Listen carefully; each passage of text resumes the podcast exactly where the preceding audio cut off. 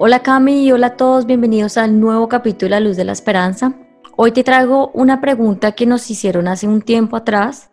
Andrea García nos pregunta cómo instaurar la espiritualidad en los niños, sabiendo que hoy en día pues los padres normalmente les enseñan que la felicidad o para que ellos sientan alegría es importante darles regalos y cosas materiales que es algo que tú dices un poco en alguno de los audios, y es que la felicidad o la alegría o el amor no debe ser únicamente y exclusiva de lo que se acaba, sino que el amor es expansivo y es infinito. Entonces, ¿cómo instaurar esta espiritualidad en los niños?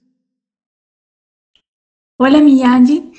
Bueno, esta es una pregunta que es súper bonita y trataré pues de, de, responderla de la forma más concreta posible porque, porque es un capítulo bastante amplio. Entonces, lo primero que tenemos que aclarar es que el cerebro de los niños es muy diferente al cerebro de los adultos. El cerebro del adulto ya cuenta con estructuras que están desarrolladas para poder entender esas cosas de las que estamos hablando, como espiritualidad o agradecimiento o alegría, felicidad, esas cosas que no son tangibles, ¿sí? Que no tienen un referente concreto, sino que son cosas o procesos que son más de tipo cognitivo que se montan eh, en las experiencias pasadas y que uno interpreta de diferentes maneras. Los niños no tienen la capacidad de hacer esto y entre más pequeños son, pues obviamente mucho más grande es la limitación porque su, su cerebrito todavía está muy inmaduro. Los niños entienden las cosas en primera instancia a la luz de referentes concretos de cosas que ellos puedan ver, tocar, sentir, oler, palpar con todos sus sentidos. Si tú te fijas, por ejemplo, procesos como aprender a contar, ¿sí? O las letras, o ese tipo de cosas de aprendizaje que son de tipo cognitivo, cosas que, que, no, que, no, que no, no, no se ven. Los niños aprenden esto a través siempre de cosas que ellos puedan tocar, como el conteo con fichitas o el juego con bolitas, ese tipo de cosas con las que ellos pueden empezar a unir esa categoría de las matemáticas que es muy abstracta con las cosas que son concretas en el mundo real, ¿sí? Entonces, Obviamente hay una relación acá entre cómo le enseñamos a los niños a desarrollar la espiritualidad, que es algo que ellos no pueden ver, ni sentir, ni tocar, ¿sí? cuando ellos todavía están muy pegados del mundo material. Entonces, la respuesta podría ser la siguiente. La espiritualidad, ¿sí? Em, en sí misma tiene como unos peldaños a través de los cuales ésta se desarrolla, ¿sí? O podríamos decir también que la espiritualidad es como un concepto grande que se deconstruye en otro tipo de conceptos que son, que son también grandes, como por ejemplo el amor, la paciencia, la confianza, el agradecimiento. Y esa alegría como esa capacidad de disfrutar las cosas que son sencillas de la vida, como esa capacidad para apreciar las cosas las, cosas simplemente por, por, gozar ese momento que, que se revela como precioso en ese instante específico, ¿sí? Ese tipo de, de, cosas de las que acabo de mencionar pueden irse introduciendo en los niños, pero nuevamente a través de las cosas materiales. Entonces uno dice, pero ¿cómo a través de las cosas materiales? Como, como el amor, la paciencia, la confianza. Cuando yo digo que a través de las cosas materiales me refiero a esos elementos concretos que los niños pueden sentir a través de sus, de, sus, órganos sensoriales, ¿sí? Como por ejemplo, un abrazo de las personas que lo cuidan y que lo aman. Eso es algo que el niño puede sentir, es algo que el niño puede oler, el olor de la mamá, el olor de la leche de la mamá, ¿sí? el olor del perfume de la mamá, el niño lo huele, el niño puede ver la expresión de, la mamá de cariño a través de ese encuentro y de ese abrazo. Puede sentir la presión de la madre alrededor de su cuerpo, ¿sí? la presión en la piel. ¿sí? esa presión agradable que genera como esa sensación como de, de, refugio ¿sí? y de paz. Entonces, a los niños se les enseña la espiritualidad a través del desarrollo de estas, de estas categorías que yo acabo de hablar, ¿sí? Pero me voy a centrar específicamente en cuatro cosas porque obviamente esto sería para una charla muy larga y no es la idea. Entonces, cuatro cositas que me parece que son importantes como peldaños para construir la espiritualidad en los niños. Entonces, la primera, el amor, como lo acabamos de, mencionar. El amor es una categoría gigante y no todos entendemos por amor exactamente lo mismo porque no todos hemos tenido el mismo tipo de experiencias para construir este concepto. ¿A qué me refiero yo con el amor para el desarrollo de la espiritualidad? Me refiero a una relación ¿sí? de cercanía profunda con este niño y una, una relación de las personas que son vitalmente importantes para el niño. ¿A qué me refiero con esto? A que esa relación profunda ojalá se dé ¿sí? con, la, con el papá y con la mamá, ¿sí? O con la persona que esté a cargo del cuidado del niño y que ojalá sea una persona que permanezca en el tiempo con el niño, porque es, es esta relación la que se va a convertir como en una base, se cuenta como en un piso, que va a, ser, va a servir de protección, de seguridad y de confianza para el desarrollo emocional y psicológico del niño. Y esta protección esta seguridad y confianza que si uno la pudiera, digamos, como interpretar con algún tipo de metáfora, pues digamos que está un poco simbolizada como por un abrazo, ¿sí? Em, es un abrazo que genera el bienestar, ¿sí? Como ese refugio, pero que es suficientemente flexible para también permitir al niño salir del abrazo y explorar por el mundo. Entonces, eso es lo que nosotros en psicología llamamos apego seguro, ¿sí? Es una relación de, que es firme, que es una relación donde el niño tiene la idea de que su cuidador es como un árbol que tiene unas raíces súper fuertes en la tierra y que no se va a ir a ninguna parte, que el árbol siempre está brindando sombra, brindando alimento, brindando cariño, ¿sí? Y que en el momento en que el niño lo desee, que quiere ir a buscar otras cosas alrededor, él pueda ir y viajar, ¿sí? Y siempre regresar con la tranquilidad de que el árbol está allí. Eso es lo que lo hace seguro, ¿sí? Entonces, este aspecto es fundamental para el desarrollo de la espiritualidad, porque cuando en el niño se instala este mecanismo de sentirme protegido para yo poder ir a explorar, entonces inmediatamente me empiezo a convertir en un niño curioso, en un niño que tengo ganas de salir a mirar qué es lo que más hay y no tengo miedo de lo nuevo, ¿sí? Porque entiendo que hay algo que me protege, que me cuide y en el momento en que yo me sienta que no estoy seguro, puedo siempre regresar y esa figura siempre va a estar allí. Entonces, desde esa relación de apego seguro se generan las bases de la protección, la seguridad y la confianza. Y, la y la curiosidad. El segundo elemento para el desarrollo de la espiritualidad que se conecta con el anterior es la creatividad. La creatividad es un elemento espiritual fundamental porque, como lo hemos dicho en otros audios, el amor, que es la raíz que sostiene la espiritualidad, es una condición expansiva, es una, es una condición que se da y se reparte sin medida para todos para, en, en, cualquier situación, en cualquier circunstancia, ¿sí? Siempre está en proyección, en expansión, en extensión. La creatividad es exactamente esto. Ahora, ¿cómo la podemos desarrollar en los niños? Entonces, a través básicamente de dos cosas, ¿sí?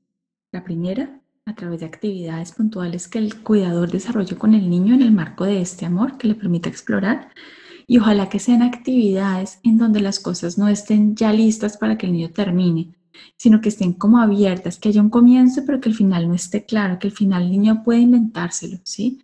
Ya sea con la plastilina, ya sea eh, con un juego de, eh, de, personajes que el niño puede inventarse, o ya sea, por ejemplo, escribiendo historias o contando cuentos, ¿sí? Cualquier eh, circunstancia en la que, en que haya la compañía, pero que haya también esa apertura para que el niño pueda meter una cantidad de ingredientes es fundamental para que haya creatividad.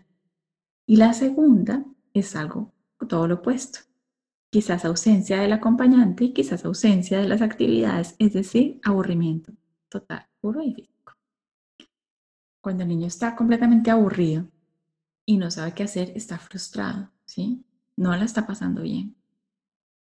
Y si el cuidador no llega a salvarlo, el niño no le va a quedar otro camino distinto a inventarse algo con lo que tiene y cuenta en ese momento, ¿sí? Entonces, esa persona dice, pero si no tiene juguetes, pero si no tiene, va que no tenga juguetes, pero tiene sus manos. Hay niños que desarrollan personajes con, con sus deditos de sus manos y juegan entre ellos, ¿sí? O desarrolla una historia o hace un dibujo o lo que sea. El aburrimiento es súper importante porque nos estimula esta capacidad expansiva en el que de la nada se crea algo mágico, ¿sí? Y no tiene límites, como el amor. El tercer elemento que se va a desarrollar en dos partecitas, en una A y una B, se denomina los límites. Los niños necesitan tener una estructura, ¿sí? Donde desarrollarse y crecer sanamente y eso también se conecta con la espiritualidad. Porque en la espiritualidad, ¿sí? Em, vamos, a, vamos a sobre todo a despertar como esa noción de algo que, que nos nutre profundamente, pero que nosotros eh, no necesariamente tenemos conectado con el tema del mundo, ¿sí? Como el placer desde el mundo físico. Entonces, ¿cómo se hace con los niños? por el lado A, podríamos decir que a través de empezar a darles a ellos gusto, ¿sí? Para que estén contentos, pero no darles gusto siempre y no darles gusto a ellos en todo, ¿sí? Estimular en ellos también eh, la posibilidad de tener detalles que sean sencillos como una manera a veces de, regalo, ¿sí? No siempre el regalo tiene que ser eh, un gran número de juguetes, ¿sí? Una gran cantidad de objetos o cosas, o tampoco siempre tiene que ser una cosa tangible, un juguete. A veces simplemente un regalo puede ser, vamos a pasar un momento juntos agradable, vamos a jugar juntos este juego que te gusta, o vamos, eh, vamos y hacemos una carrera los dos a ver quién gana, ¿sí? Cualquier eh, tipo de actividad que tenga que ver con, con ese desarrollo del vínculo y del apego seguro, en el que se llene al niño de besos, de abrazos, de caricias, de sonrisas, eso en sí mismo es reforzador, eso mismo es un regalo para el niño, ¿sí? Y qué bonito que el niño pueda empezar a darse cuenta que eso es algo que es muy bonito y que muchas veces no se da en todos los niños por igual y que si él lo tiene, eso ya es un regalo y es un tesoro. Entre menos les demos a los niños, a veces es mejor, porque enseñamos a los niños a ser felices con poco y la verdad es que el secreto de la felicidad es ese, es necesitar muy poco para estar contentos. Con respecto a lo, a lo de los límites que hemos dicho que tiene una parte B, esa parte B tiene que ver ahora con enseñarse a los niños que el marco de, su, de sus derechos llega hasta un punto. Así como, como en los lotes o en los pedazos de tierra, que a veces, por ejemplo, en países como el nuestro, en Colombia, se separan con una cerca de alambre, ¿sí? Y donde dice, aquí hasta aquí llega tu terreno y aquí comienza el mío. Con los niños, los límites instauran ese tipo de, de funcionamiento también mental, donde ellos dicen, ok, mi juego puede llegar hasta aquí, porque si yo me paso de aquí en mi juego, puedo o agredir a alguien o puedo incomodar a alguien. Y esa no es la idea porque ahí ya el juego ya deja de ser gracioso. ¿sí? Los chiquitos, los niños entre más pequeños son, tienen como una eh, sensación de que el mundo, literalmente el universo, ¿sí? Es como su, micro, su micromundo, lo que está a su alcance y lo que está en su cabeza. Y eso es normal en los niños que son todavía muy pequeñitos. Ellos no pueden, incluso si uno mira un bebé, los bebés recién nacidos incluso no pueden eh, casi que ni despegar los bracitos del cuerpo, ni mover los brazos ni las extremidades con libertad. Eso habla como de esa condición egocéntrica propia de los niños cuando nacen. ¿Y por qué pasa eso? Porque el cerebrito todavía no está suficientemente desarrollado, ¿sí?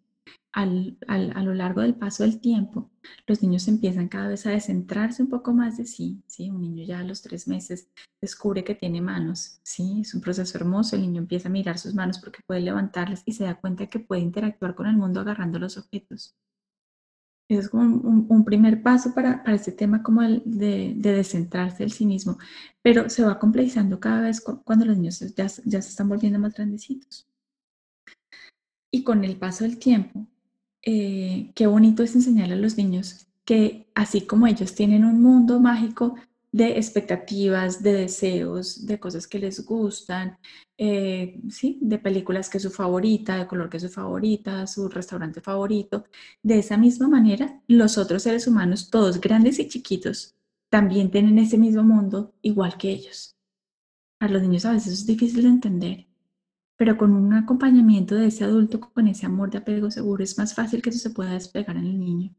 Decirle, mira, mi amor, así como tú tienes ese restaurante que es tu favorito y que te encanta y que tú quieres ese, sabes, el mío es este otro.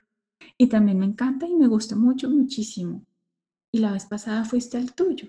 Yo quisiera que esta vez también fuéramos al mío. ¿Sí? Esa es una forma en la que uno va enseñando a los niños a darse cuenta que hay otros más allá de él y que también sienten y piensan como ellos, también tienen un corazón y también necesitan de los demás. Cuando empezamos así a través del lenguaje a decirles, a veces sacándolos un poco de la zona de confort, no les va a gustar, claro, a veces la pataleta, eso hace parte, ¿sí? Enseñarles que, que podemos empezar a hacer puentes entre esos mundos diferentes, ¿sí? Para enseñarle al niño que más allá de él también hay otras cosas. Todo eso, ¿sí? Hace parte del proceso de desarrollo de la espiritualidad del niño. Es aprender a darse cuenta que más allá de él hay otras cosas, ¿sí? Y que lo más importante es eso que no tiene límites, el amor, la expansión y la creatividad. Cami, pero esto que estás hablando no es tan distante de lo que nosotros como adultos experimentamos o entramos al mundo de la espiritualidad, porque es de la misma forma, siendo curiosos, con límites, siendo creativos, aburriéndonos. Me parece que también es una forma muy bonita de que nosotros compartamos, compartamos nuestra experiencia con nuestros hijos de esta manera. Para terminar, Cami, la última pregunta que te hago es, cuando los niños van creciendo y ya se están volviendo como adolescentes, que es una etapa como muy dura, ¿ahí qué podríamos hacer o qué podrían hacer los papás? Bueno, la adolescencia es una etapa, es una etapa que, a la que muchos adultos le tienen un poquito como de temor y de respeto, pero es una etapa que me parece que es tan bonita y tan importante y es hermosa, porque es la etapa donde el niño ya dejó de ser tan niño y se da cuenta que él es un yo y que es un yo que quiere conocerse y es un, es, un yo que quiere decir, bueno, y, muestra a ver, y, yo quién soy, y a mí qué me gusta, ¿sí? Y quiero empezar a experimentar y quiero empezar a curiosear, quiero desarrollarme sí mismo, ¿sí? Los seres humanos aprendemos por contrastes.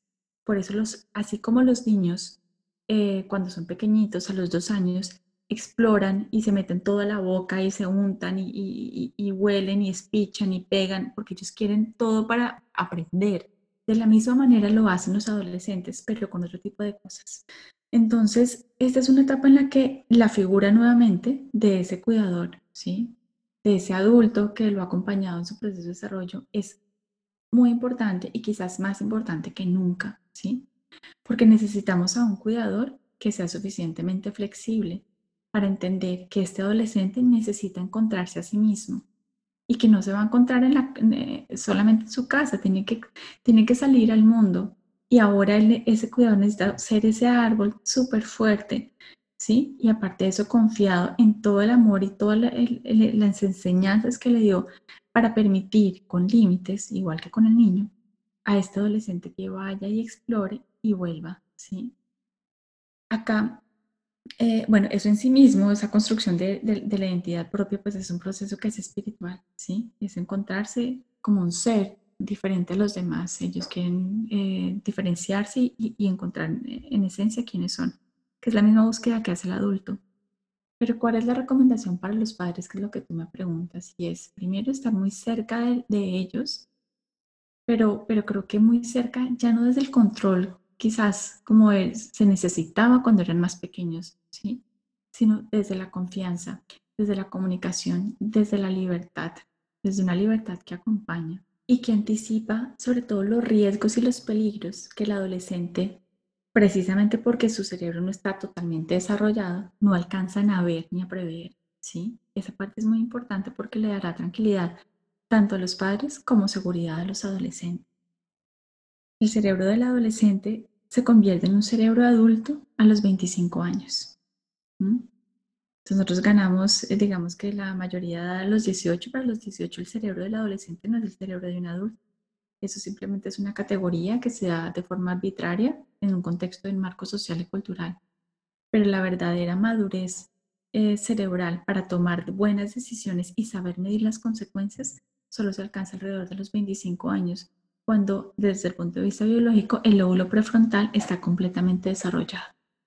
¿Qué es el lóbulo prefrontal? Es básicamente como el ejecutador de tareas del cerebro, ¿sí? Que nos permite em, planificar las tareas y también medir cuáles son las consecuencias de nuestros actos y de nuestras acciones. Como nuestro adolescente eso todavía no lo tiene incorporado a pesar de que tenga un cuerpo muy grande o una voz de hombre así muy gruesa. Aún no lo tiene, ¿sí? Sigue siendo un niño un poco más grande en un cuerpo de adulto, pero su mente todavía obedece a la mente pues, de, mm, más de un niño en algunas oportunidades. Entonces acá el tema de la espiritualidad no lo vamos quizás a poder como desarrollar como en los partes de los adultos, em, con categorías muy abstractas del conocimiento del sí mismo, de una forma muy poética, de sí, porque el, el adolescente lo va a rechazar, ¿sí? Se puede construir de la misma manera que con los niños, pero con condiciones diferentes y sobre todo ayudándole a él a que pueda anticipar eso que puede pasar si él, digamos que asume conductas de riesgo que son puntuales, ¿sí? Y que de alguna otra manera, si él no se lo acompañara y no se lo dijera, quizás ni siquiera sería consciente de eso. Y eso también hace parte de la espiritualidad, porque eso es un amor, eso es amor, es amor que acompaña. Y eso desarrollará en el adolescente, con el tiempo, esa conducta de autocuidado ahora de él mismo para con él mismo, ya no como una condición externa de los padres que facilitan, sino ahora como una condición de él mismo, ¿sí? Como, como, como una condición de amor hacia, esa, hacia ese ser que ellos están descubriendo que son.